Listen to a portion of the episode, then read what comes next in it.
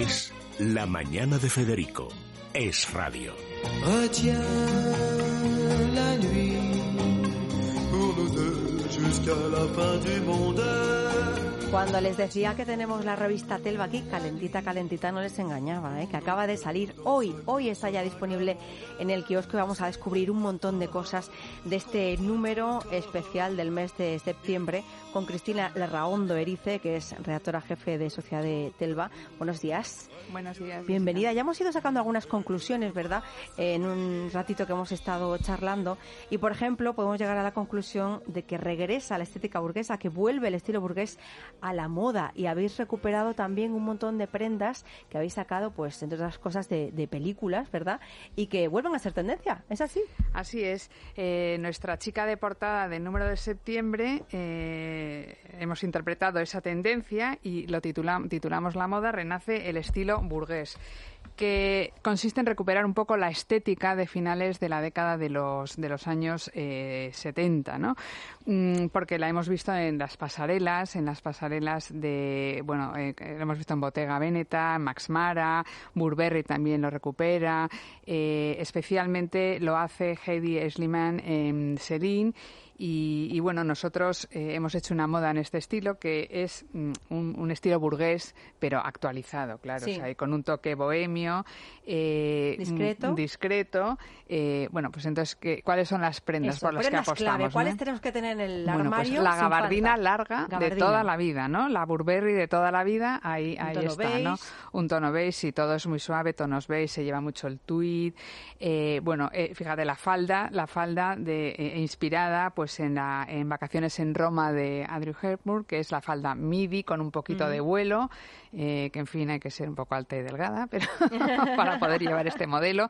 Eh, se recuperan las gafas de aviador, ¿no? Sí. Eh, hace unos días veíamos a una influencer que es Victoria Federica, ¿no? En los toros con Sí. un modelo tal. Es una chica que cada vez que se pone algo, pues sale en todas partes, ¿no? Pues esa gafas aviador, ¿no? Las botas altas, la blusa con lazada, imagínate. 哎。Esto que Pues era no hace es una- tanto, ¿no? Que estuvo de moda, no hace, se tan- no perdió hace y la tanto, pero ahora volvemos a- volvemos a recuperarla, ¿no? Eh, eh, la gargantilla típica de las de las abuelas, de eslabones o de, tu, de bueno sí, de nuestras abuelas. Sí. En fin, ese look un poco un poco de, O sea, clásico, de en clase clase bastante clásico de, de una clase media, como la mujer parisina de los Sí. años 70, ¿no?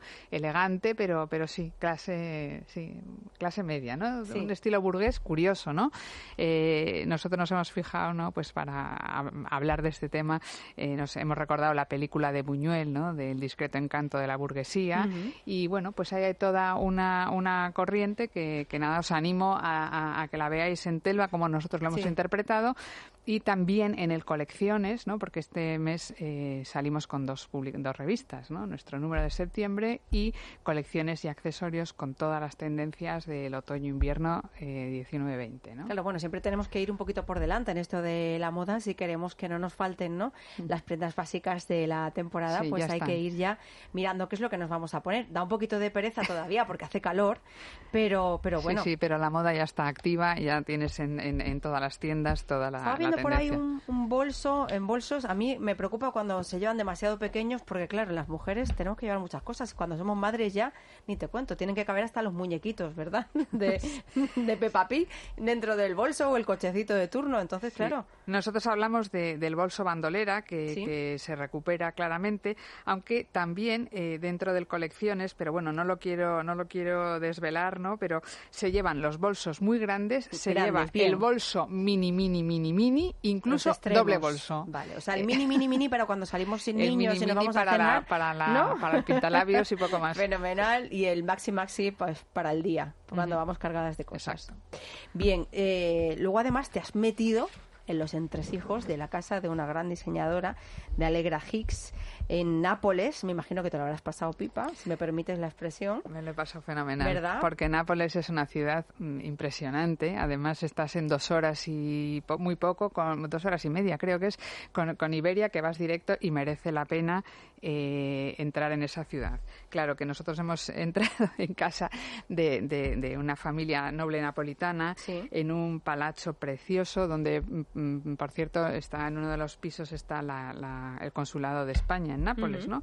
Es el palacio de una familia que se llama, son los Leonetti, con uno de los de cuyos hijos está casada esta diseñadora que es italiana, pero ha vivido muchos años en, en, Londres y allí es un poco donde arrancó todo su negocio de, de, diseño, especialmente de telas, de alfombras, unos diseños muy bonitos, porque es un muy artista. Mm. Entonces, bueno, la casa también tiene un estilo así un poco burgués, ¿eh? La casa sí, claro, claro, claro. Esto, por, o sea, aunque tiene, e, ella le da el punto de, del tapizado y de los muebles, pero sí es un ático precioso eh, en este en este palacho con una terraza espectacular donde eh, en fin con techo de bambú unos toda la terraza decorada con árboles una preciosidad una, una, bueno entonces este este es el personaje que os animo a leer la entrevista.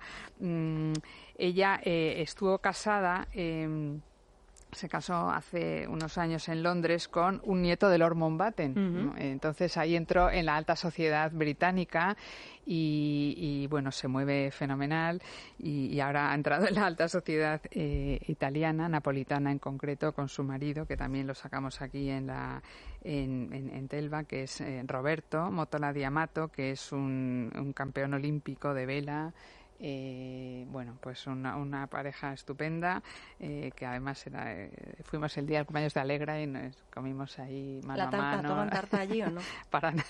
Para nada, ¿no? No, así está, nada, así está de, así está de estupenda de tipo porque Una claro, pequeñita y ya. y la mozzarella y la ensalada de mozzarella y se acaba.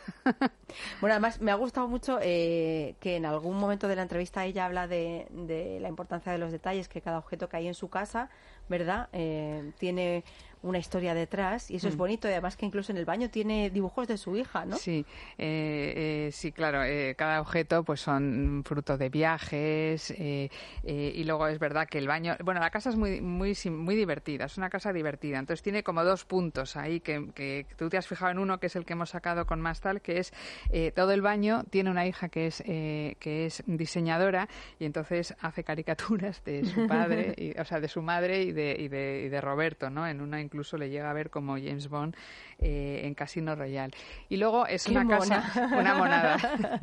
y luego eh, es una casa en la que está presente, como siempre, en toda casa napolitana, el volcán. Entonces, en su dormitorio hay un tapiz precioso eh, diseñado por ella mm, con la vista de la bahía de Nápoles, pero con una bahía un poco imaginaria, ¿no? Como un recuerdo que ella tenía de su infancia y tal. Y luego tiene un hall de entrada que creo que aquí no lo hemos reflejado, no lo hemos tal, que todos son cuadros de la erupción del volcán, pinturas del Vesubio, ¿no? Que es como un mantra que tiene. Claro, claro, pero que todas las casas que vas de Nápoles y toda la gente que te encuentra siempre está el volcán eh, como la, no sé, como una todas las expresiones artísticas que han encontrado los, los napolitanos del volcán. Para que no se les olvide, ¿no? Exacto. Es una forma de tenerlo Lo tienen ahí en su. Hay que aprender del pasado. Bueno, pues nada, yo os, animo a leerla porque es muy divertida y, yo creo que también da algunas ideas de, decoración, ¿no? Claro, hay que saber mezclar porque si tú ves aquí las imágenes... Te iba a decir, para eso hay que tener mano también, ¿eh? Hay que tener, mano, porque eh, eh, sí, porque la mezcla eh, seguro que... No siempre sale bien. no siempre sale bien, hay que tener una visión, ¿no? Sí, sí, sí. O sea, Incluso espacial importante. Sí, sí, porque tiene tres tipos de alfombras, tres tipos de, de, butacas, los estores, o sea, cada uno no tiene nada que ver y al final hay una armonía, ¿no? O sea, que no es tan fácil como parece. Bueno, como diseñadora debe tener gusto. se le presume, ¿no? Claro, se le presume. Bueno, pues no vamos a desgranar mucho más porque eh, yo creo que lo interesante es leer la mm. revista y al final pues sacar un poco el concepto también global y esas tendencias burguesas que al final vamos a llevar todos el próximo otoño invierno y bueno yo creo que la gabardina es una prenda te ha gustado no te has sí porque pienso que la gabardina eh, le queda bien a todo el mundo no es una prenda demasiado complicada ¿verdad? No sé si lo compartes. Sí, no, no, es, es, muy, es una prenda sencilla. da mucho juego. Bueno, pues Cristina, que un placer compartir este ratito contigo. La revista me la quedo, ¿eh? No te vayas a llevar. Te, la he traído aquí y los caliente, caliente. también, que esto me interesa. El suplemento de accesorios me gusta mucho porque da mucho juego. Un mismo eh, vestido con diferentes accesorios es otra cosa. O sea que a mí me, me sirve mucho de referencia. Cristina, pues eh, nos vemos dentro de poquito, ¿no? Volveremos, Muchas gracias y bienvenida, que ya sé que has llegado hace poco de vacaciones. Gracias. Es La Mañana de Federico. Es Radio.